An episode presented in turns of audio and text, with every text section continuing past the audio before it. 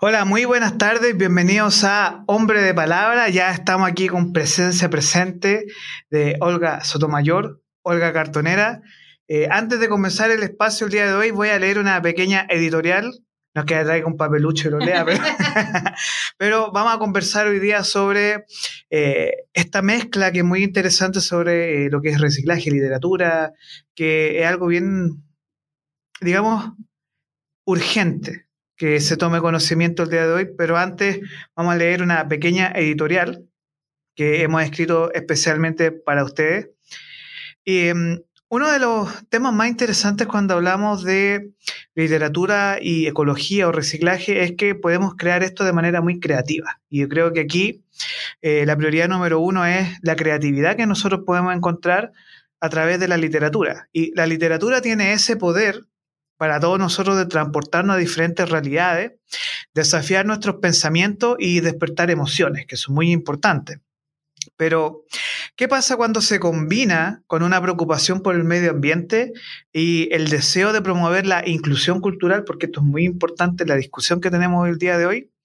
Es ahí donde se pone en juego el increíble trabajo de la editorial Cartonera.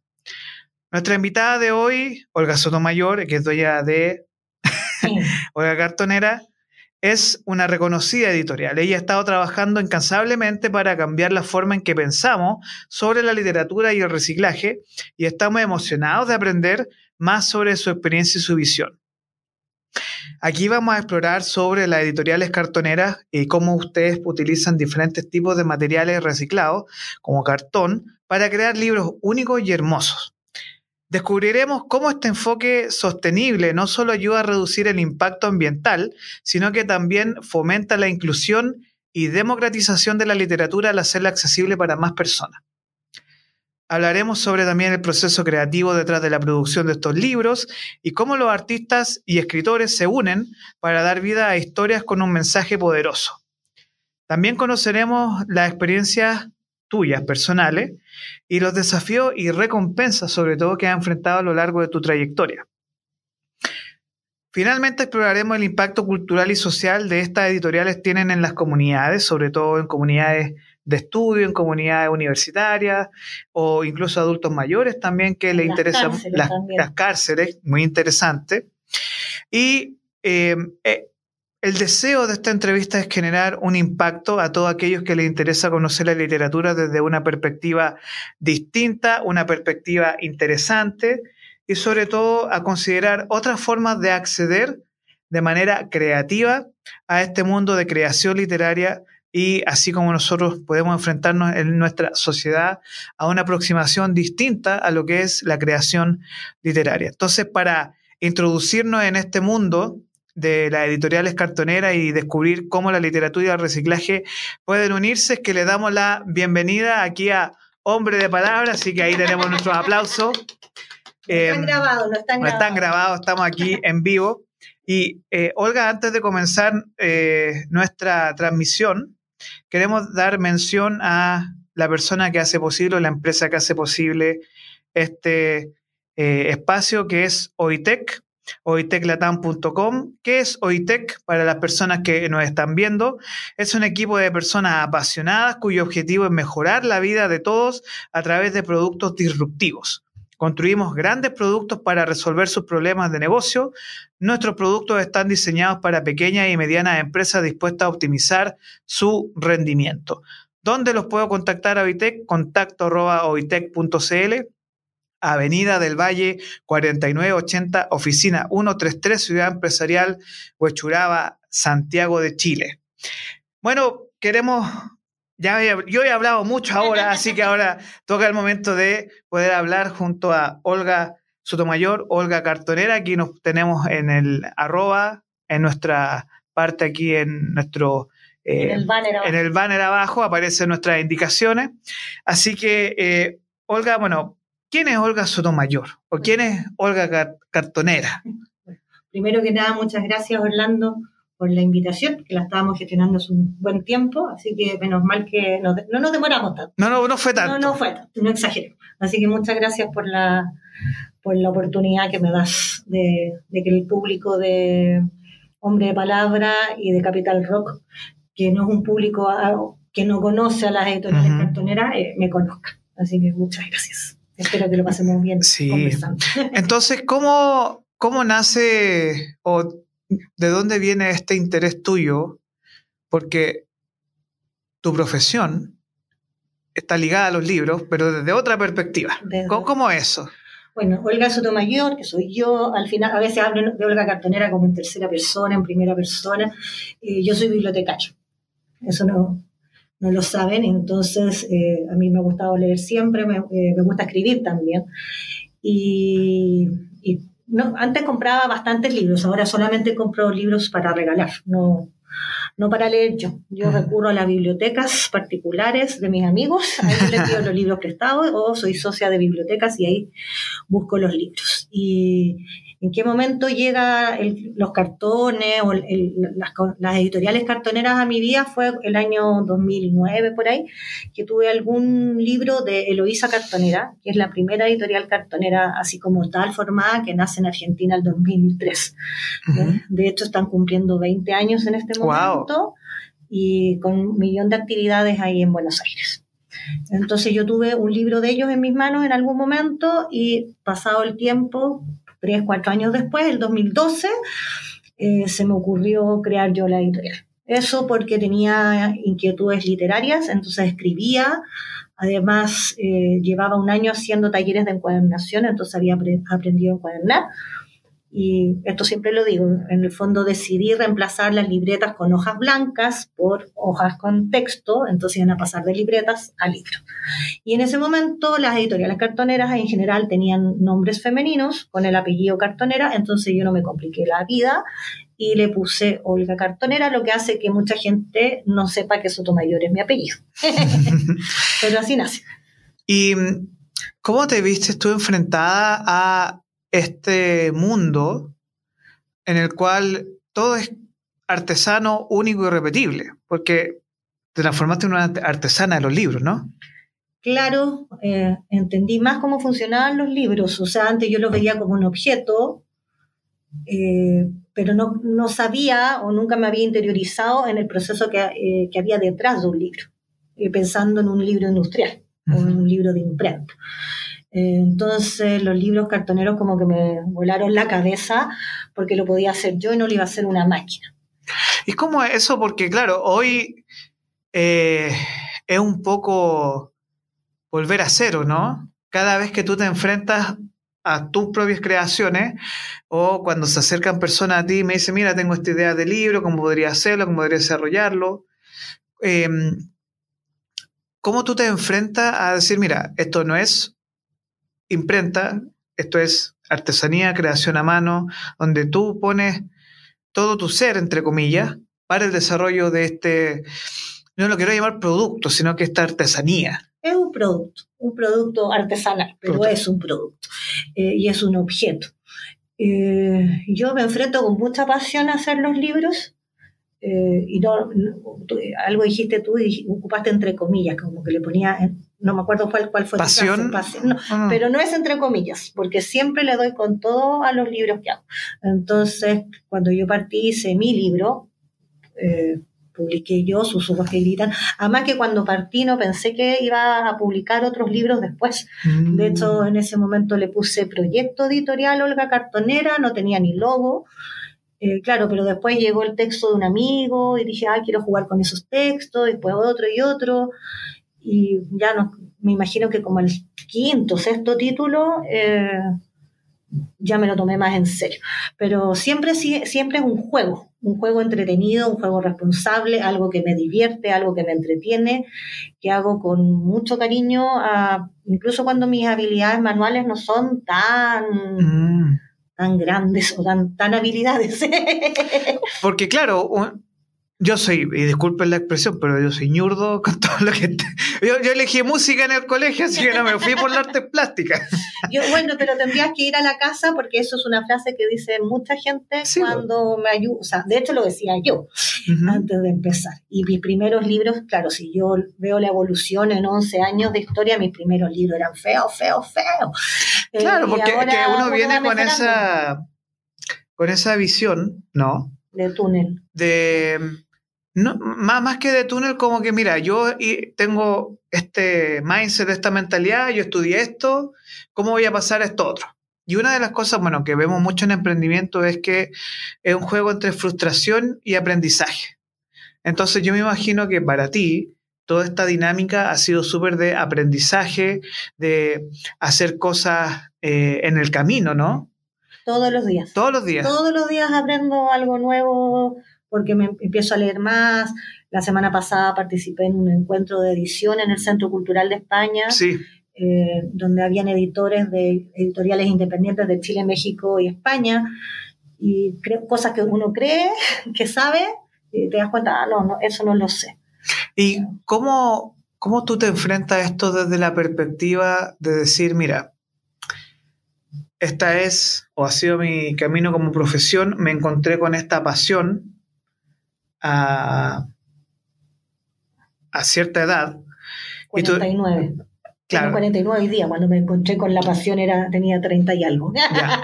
Pero no, quería referir, pero a lo que me refiero es que esta pasión, ¿qué despertó en ti en ese momento que tú llegaste y dijiste, chuta, eh, es algo nuevo, cómo lo entiendo, cómo lo hago? Porque fue como un fueguito que se inició en ti, ¿no?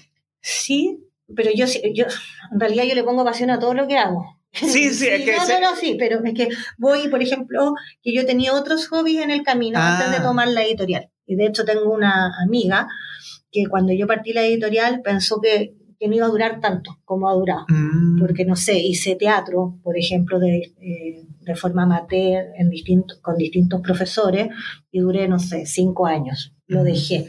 Fui coleccionista de marcadores de libros, de marcapáginas, 13 años y lo dejé.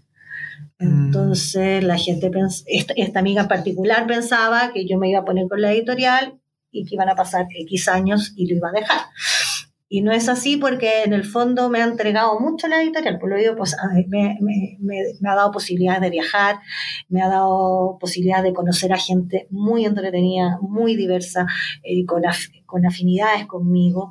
He encontrado amigos en el círculo de las editoriales cartoneras entonces, eso me mueve, me mueve, sigo, sigo, y como que siempre la gente me pregunta, ¿y hasta cuándo? Yo digo, hasta que me aburra. Mm. Y todavía no me aburro. Y hago cosas, hago cosas para no aburrirme o llegan personas para que yo no me aburra. Y un poco dándole la vuelta de tuerca a este tema, em, tú también has tenido que enfrentar el tema de ser emprendedor al mismo tiempo, porque no es tan solo una editorial como arte, sino que también tú misma asumiste como eh, posicionarte como una, una, empresaria o una pyme también. ¿Cómo, cómo fue ese proceso de... no sé si tú te, Ahora sí, pero lo que pasa es que eh, hasta, hasta hace un año atrás la editorial seguía siendo un hobby, con mucha pasión, con mucho cariño, pero era, eh, yo desarrollaba las actividades de la editorial en mis tiempos libres porque trabajaba todavía como bibliotecaria. Eh, con horario formal, de lunes a viernes, de 8 a 5 de la tarde, entonces cualquier cosa, cualquier actividad de la editorial se hacía fuera, extra. Y yo no, no estaba legalmente constituida.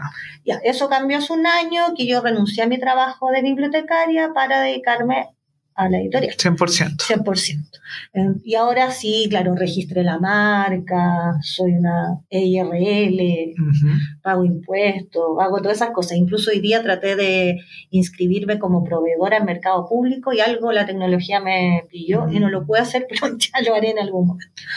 Y claro, a lo mejor es la definición propia de emprender, de nacer, de renacer, de que esto vaya creciendo, sí, soy una emprendedora, pero no, no es que no me guste la palabra, pero no, no, no me siento... No, o sea, sucedió. Sucedió. Sucedió, no, no es algo planificado, sino que las cosas suceden. Sí, absolutamente.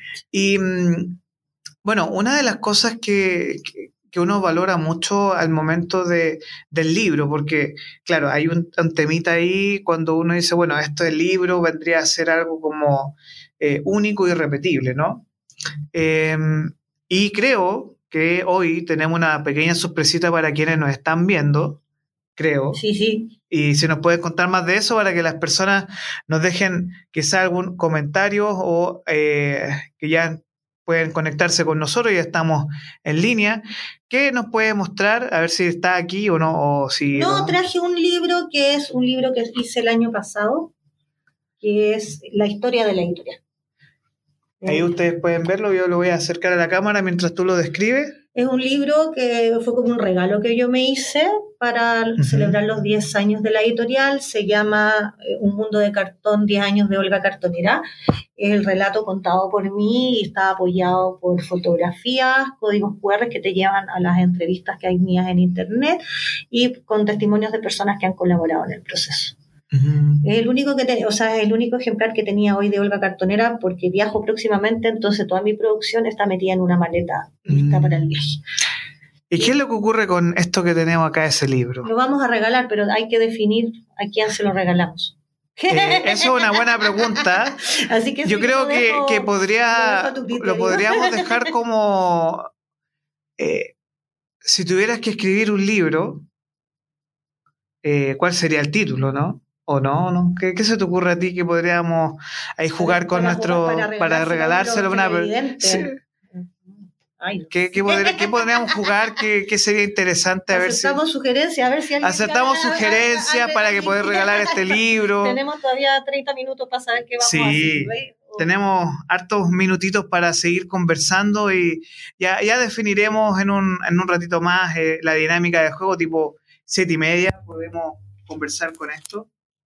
Y bueno, ¿qué autores se han acercado a ti, Olga, eh, para poder eh, experimentar a mayor profundidad este hecho? Porque tú no tan solo haces talleres ahora, sino que tienes una serie de autores y escritores o poetas eh, que se acercan a ti. Tengo un catálogo que a estas alturas tiene 32 títulos.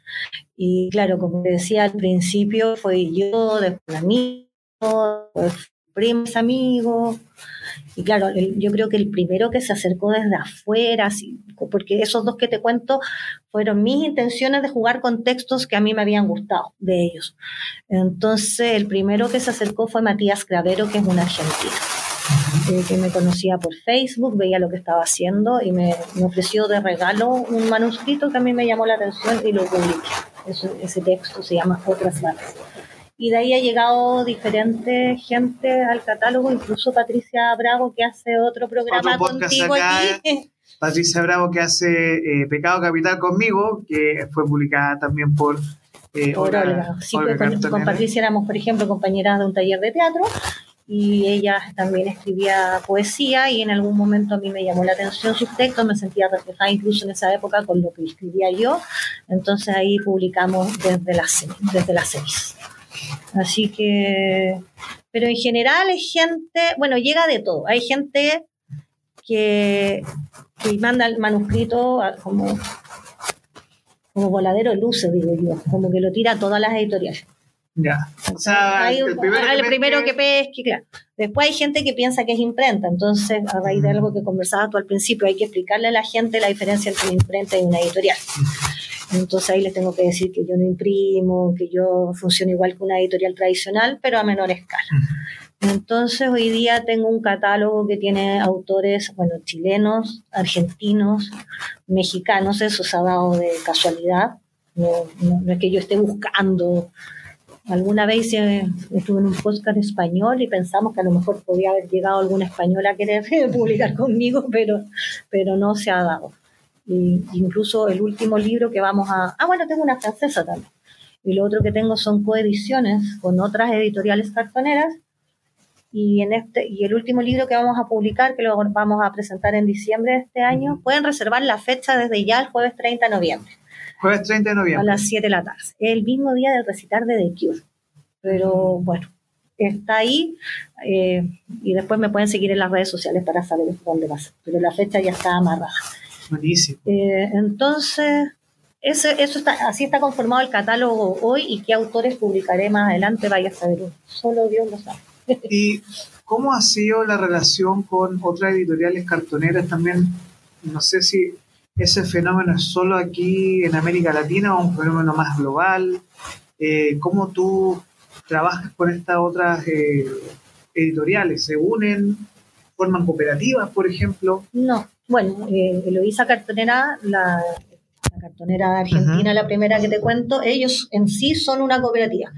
Pero es la única editorial cartonera en forma de cooperativa. Después existen, es un número indeterminado de cuántas editoriales cartoneras hay en el mundo porque este ejemplo también siempre lo pongo en las entrevistas. Tú puedes estar haciendo libros de cartón en tu casa para regalárselo a tu mamá, a tus amigos, eh, para un colegio, pero si no tienes una vida virtual y no lo difundes y nadie sabe de esa existencia, eh, entonces por eso ese número es indeterminado.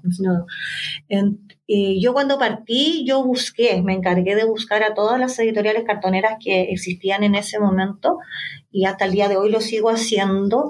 Eh, me junté con todas las chilenas y después en adelante, bueno, se hace hace 10 años en la Biblioteca de Santiago un encuentro internacional de editoriales cartoneras. Entonces ahí yo ya empecé a comunicarme con los, las editoriales cartoneras del extranjero. La, hoy día las editoriales cartoneras más lejanas que hay están en Mozambique, pero hay en, América, hay en, América, y en Mozambique hay dos. Eh, están desparramadas, como digo yo, en, en América, en América completo, desde Estados Unidos, digamos, hasta, Puerto Montt, claro, en Chile lo más al sur sería Puerto Montt, hay en Europa, así que está, hay hartas editoriales cartoneras. En Perú se hace un festival de libros cartoneros, así que también ahí hay una movida. Brasil tiene una comunidad fuerte de editoriales cartoneras y ahora en Costa Rica, en la próxima semana, se hace un segundo encuentro internacional. Ahora, claro, nosotros hablamos de literatura, poesía, mm, cuentos probablemente.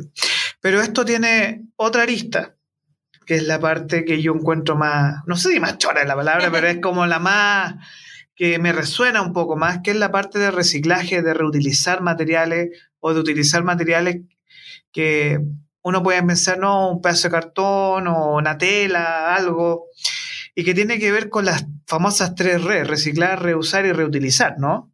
¿Cómo ha sido para ti? Y yo no sé si tiene un interés en la ecología, tiene un interés en, el, cambio, global de temperatura. ¿Cómo tú combinas eso con la parte literaria también?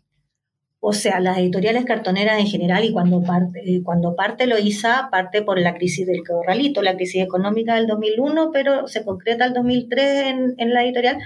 Y ahí la única finalidad que tenía era hacer una, eh, ayudar a los cartoneros, a los recolectores de cartón, y les compraban el cartón a un precio mayor y mm. con ese cartón reciclado hacían las tapas de los libros. Entonces, en general, en el, el inicio no tienen componente ecológico o de mm. conciencia ambiental. Y eso yo creo que me atrevo a decir que pasa en general con todas las editoriales cartoneras. con el tiempo y como el tema ha sido más preponderante, hoy día sí lo tiene. Eh, a mí me importa, me, me importaba de antes y cada vez me importa más. Entonces, cada vez trato de reciclar más elementos en la confección de mis libros por ponerte algo, el no sé, el 2000, si a partir del 2012, el 2013, 14, le poníamos un elástico a los libros para que se sujetaran porque se levantaban. Y yo compraba ese elástico. En algún momento me hizo algún clic y dije, no, ¿cómo voy a estar comprando elástico? Entonces me empezaron a regalar eh, elásticos de billetes porque me llegaban a veces a la oficina, me llegaba, no sé, la suscripción del diario, venía el diario envuelto en el elástico, entonces empecé a reciclar ese mm. elástico. Ya después llegó un momento en que tampoco recicle, ya no utilizo el elástico. Entonces, las pinturas, bueno, yo que le pido a mis amigos, y entonces lo único que se recicla así de, de, verdad es el cartón para la tapa y tela cuando uno hace aplicaciones.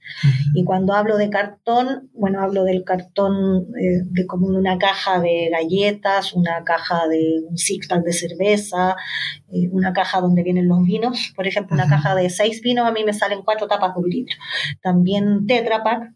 Y a veces, por ejemplo, he reciclado eh, los taps de las latas de bebida o de cerveza, pero para ah. hacerle los marcapáginas a los libros o para ponérselas como aplicación en, en, la tapa. Y eso también tiene que ver con algo que todo sirve, ¿no? O sea, todo, todo, puede servir, porque yo me imagino que aquí hay un tema de, este es un concepto súper como de industria, ¿no?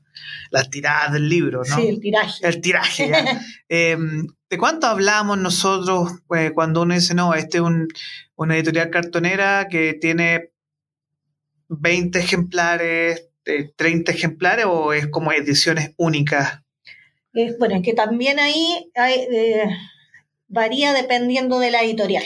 O sea, hay editoriales que confeccionan libros o la tirada de un libro en base a ferias, por ejemplo. Entonces, para tal feria llevo 10 libros y se me acaban y hago 10 más para la otra y así. Eh, entonces yo no puedo hablar de la realidad de todas las editoriales cartoneras, sí puedo hablar de la mía. En un principio, cuando yo partí, la, mi inversión era una resma de papel, o sea, 500 hojas. Entonces mi tiraje tenía que ver con la cantidad de ejemplares que me salieran de esa resma. Y en esa época podían ser entre 20 y 40 ejemplares, dependiendo de la extensión del libro. Mm. Y ya hace unos cinco años atrás, ahí ya porque como que a mí se me ocurrió nomás, y aumenté el número, entonces yo hago 75. Ese es, el estándar. Ese es mi tiraje, el tiraje de Olga de Cartonera en la actualidad es de 75 ejemplares, todos numerados, están todos hechos a mano y no hay ningún ejemplar igual al otro. Son parecidos, eh, pueden tener la misma técnica, pero ninguno es igual. ¿Y cómo tú te enfrentas al... Y ahora voy a poner más filosófico, pero, pero ¿Cómo tú te enfrentas al hecho de que siendo artesanía, eh, la gente aprecia más cuando una persona o compra o una persona pide un libro de cartón? Porque claro, es fácil ir y buscar en una librería, comprar un libro y, está. Pero ya del hecho de buscar una editorial con un tema interesante, eh, que son casi actos de amor, ¿no? Cada libro es una parte de ti, esa, incluso yo pienso, no sé, porque en, la creación, no sé, puede salirte un poquito de sangre o lo que sea, pero es como, es como muy único y ¿Cómo te sientes tú al, al, crear como esa instancia única y cómo lo aprecian los otros? No sé qué te han dicho a ti. No lo aprecian. No la aprecian, no la aprecian, ¿cómo es eso? yo creo que no lo, que, o sea, la gente, a ver, la gente que ya conoce lo que son las editoriales cartoneras, una vez que a lo mejor ya tienen un libro y se, eh, y se encuentran con las editoriales cartoneras, ahí sí.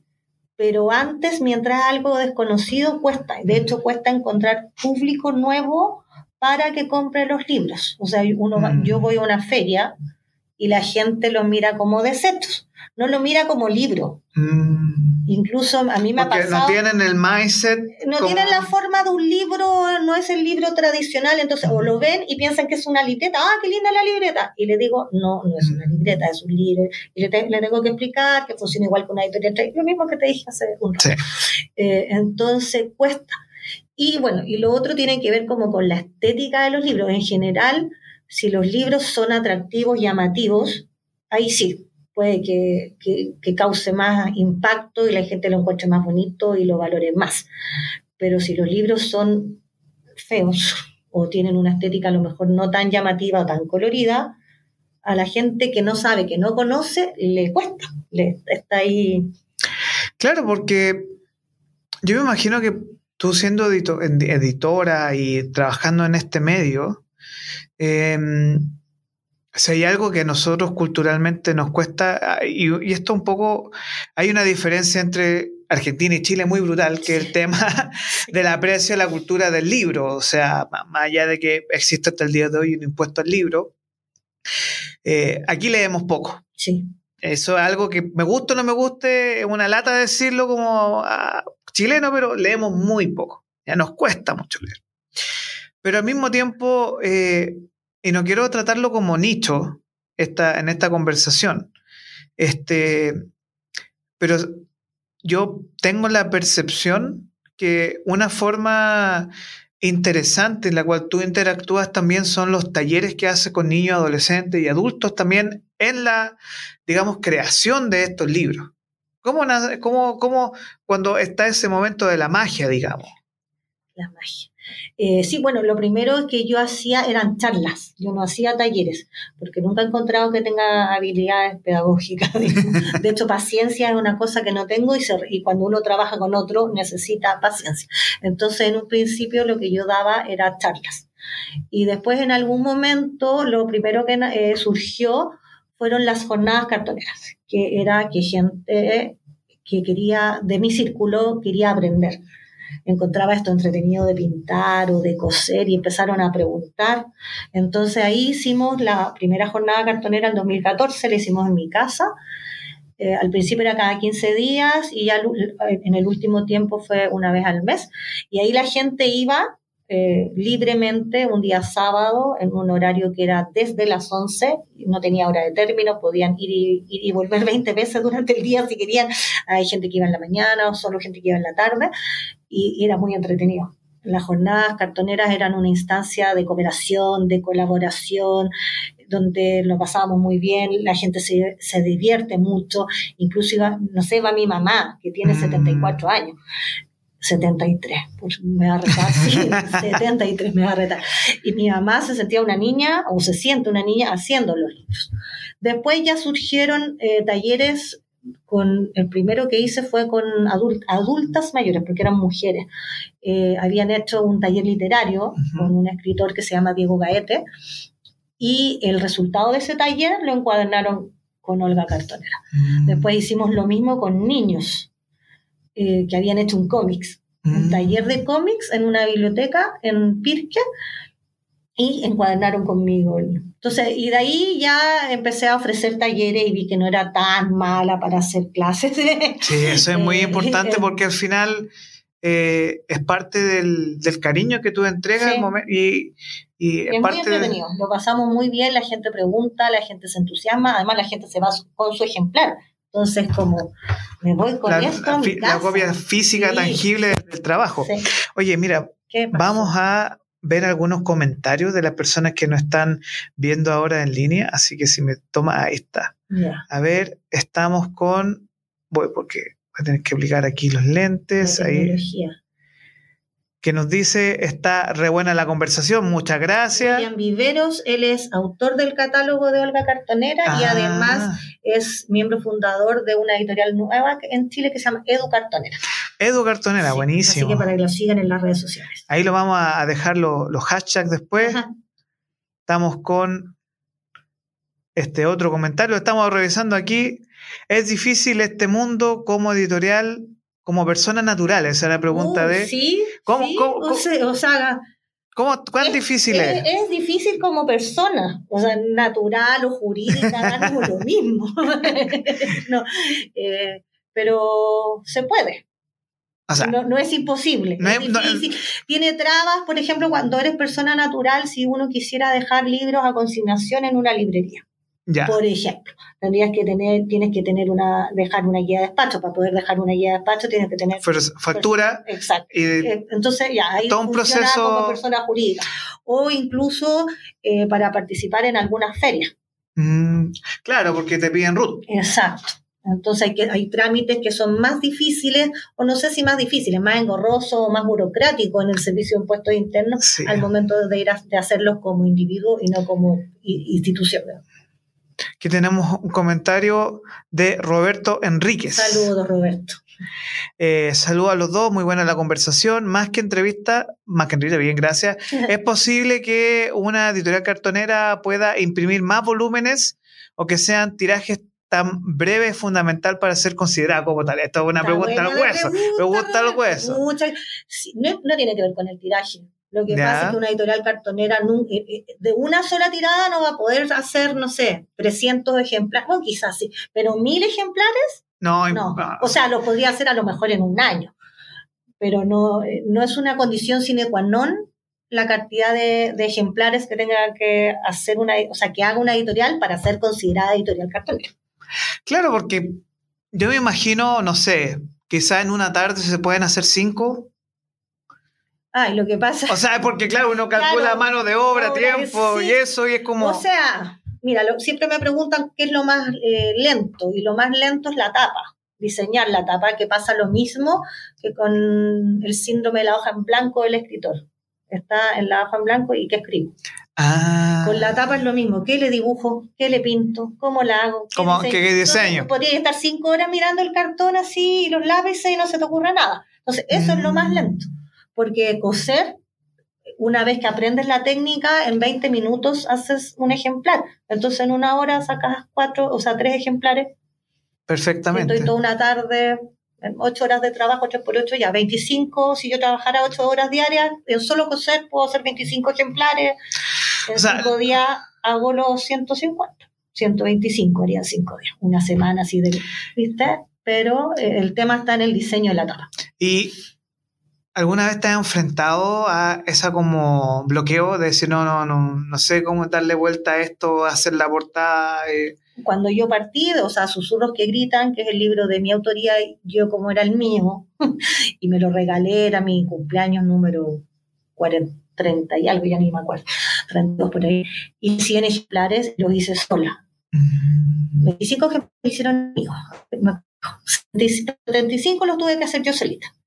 Y claro, al número, no sé, 50, era como, ¿qué hago con esta tapa? Ya no se me ocurría. Ah, pero dis- disculpa, pero es cada tapa. Tapa es distinta. es distinta, claro. Entonces, una era con collage, la otra era bordada, la otra era con témpera. O sea, llegó un momento en que yo me pintaba los labios y empecé a besar la tapa con distintos. entonces, esos 800 besos me cambiaba el labial y la besar. Entonces, la, la tapa tiene puros besos y ya con un lápiz, susurros que gritan Olga Sotomayor. Y bueno, hay una expresión muy interesante que yo noto acá que es como un volcán de creatividad, ¿no? Sí, como que es como tienes tanto por hacer, tienes tanto que decir, bueno, eh, tantas o múltiples formas de entregar este mismo como resultado, ¿no? De que al final, y yo creo que conectándolo un poco con la pregunta que nos hicieron, que cada libro es una parte de ti que tú entregas a otra persona y por eso te mencioné hace un rato como este, quizás, no me, no me tomes como cursi, pero, Está bien. pero es como un acto de amor al otro Sí. y también un acto de profunda humanidad que tú tienes con la otra persona. ¿no? Y me imagino que en tus viajes y tus recorridos, bueno, eh, me comentabas antes, eh, off the record, que estabas de viaje en Londres, ¿cierto? En Europa. Y que, ¿cómo tú te conectas con el otro a través del libro? Porque pasa algo, ¿no? O sea, yo sí, sí. Bueno, tiene que ver con la reacción que tiene el otro. E- Este viaje no fue cartonero en ningún sentido, digamos, eran vacaciones. La única actividad cartonera propiamente tal fue que en Berlín, un poquito antes del viaje, descubrí que en Berlín existía, el, se llama Instituto Iberoamericano de Berlín, y ahí existía la colección de libros cartoneros más grande de Europa Mm, porque la más grande del mundo está en la Universidad de Wisconsin en Estados Unidos. Y ahí Wow. está, hay parte de mi catálogo, hay 20 títulos de mi catálogo están ahí. Pero de la existencia de este instituto en Berlín, yo me vine a enterar una semana antes de viajar. Así que los contacté para poder hacer una donación de los libros y llevé 10 títulos del catálogo. wow. Y fue muy entretenido, o sea, una pena que no, por distintas circunstancias, no pudimos eh, compartir mucho tiempo con Ricarda, que es la bibliotecaria a cargo de esa colección, pero quedó un registro, una foto y esos libros ya quedaron catalogados. Ahí uno ve la eficiencia del primer mundo, que en menos de un mes del viaje, los Ya libros son ya están catalogados, indizados y la- la- los usuarios del instituto y la biblioteca ya los pueden solicitar. Eh, Eso como préstamo, ¿cierto? Sí, claro, Wow. los pueden. eh, entonces la relación con el libro es más que con el libro, es con las personas, todo lo que yo he conseguido gracias a los libros. Ahora, con tus comentarios me surge una, una palabra que la tengo que anotar. Para que no se te olvide.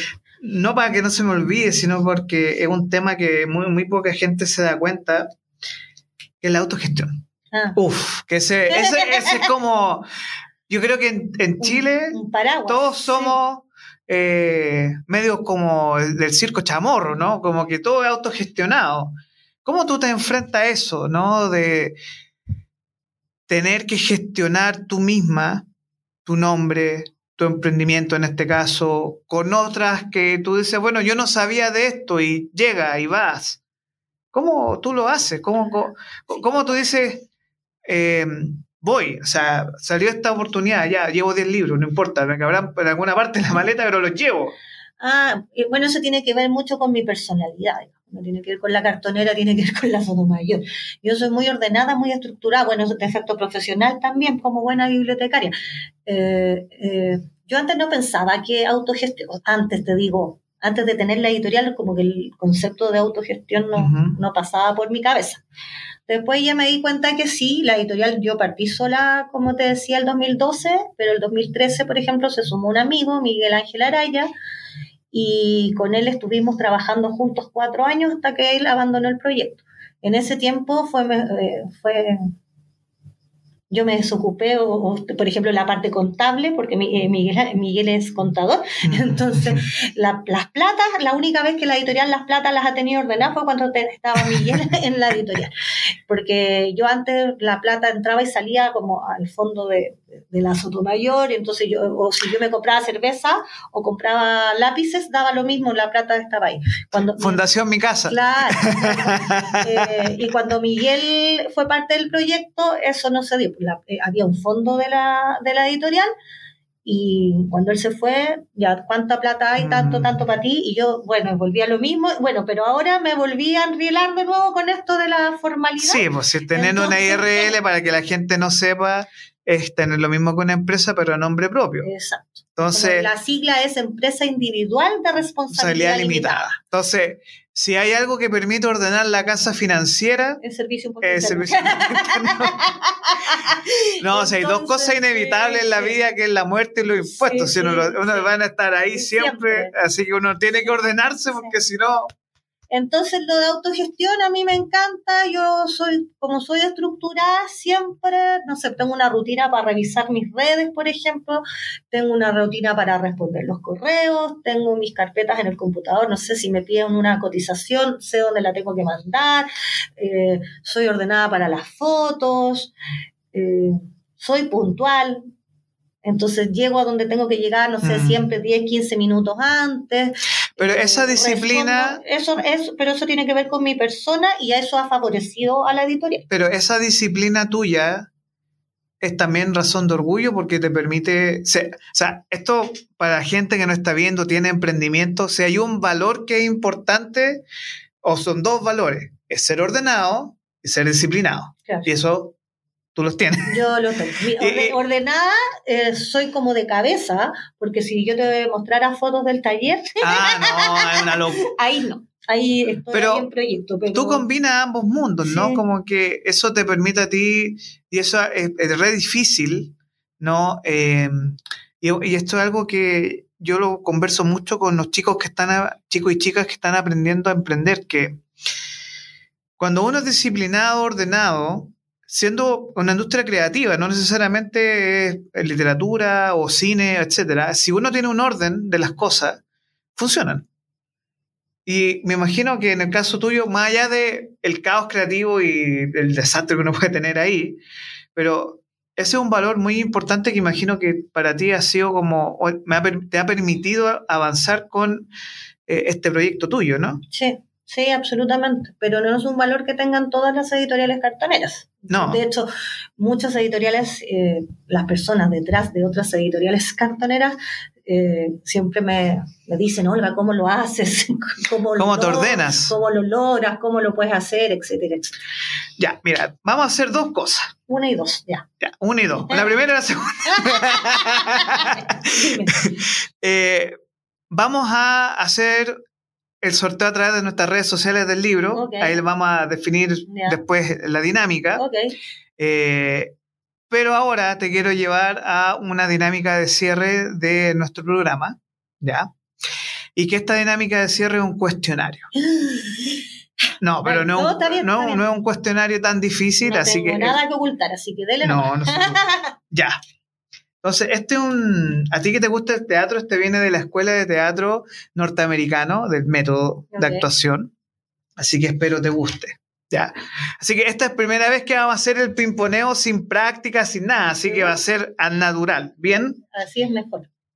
¿Cuál es tu palabra favorita? Amor. ¿Qué palabra odias escuchar? Odio. Em, ¿Qué te causa placer? El sexo.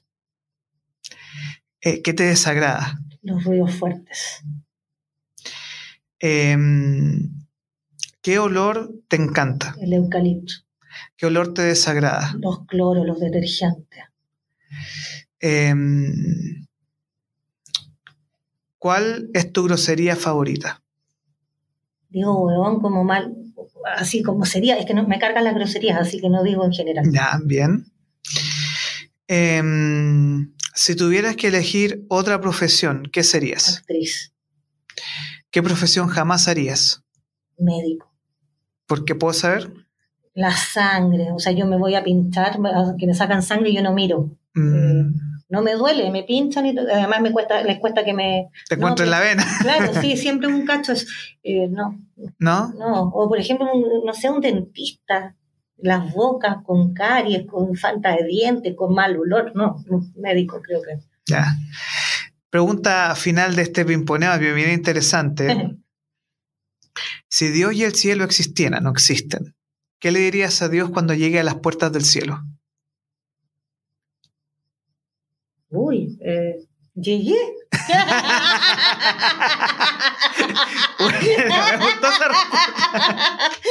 Bien. em, Olga Sotomayor, Olga Cartonera. Vamos a hacer el concursito después en nuestras redes.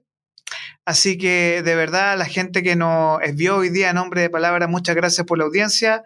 Olga, de verdad, muchas gracias por venir el día de hoy. Gracias a ti. por. Agradezco tu tiempo, agradezco este premio que se va a llevar las personas en nuestra red. Después vamos a hacer eh, la invitación.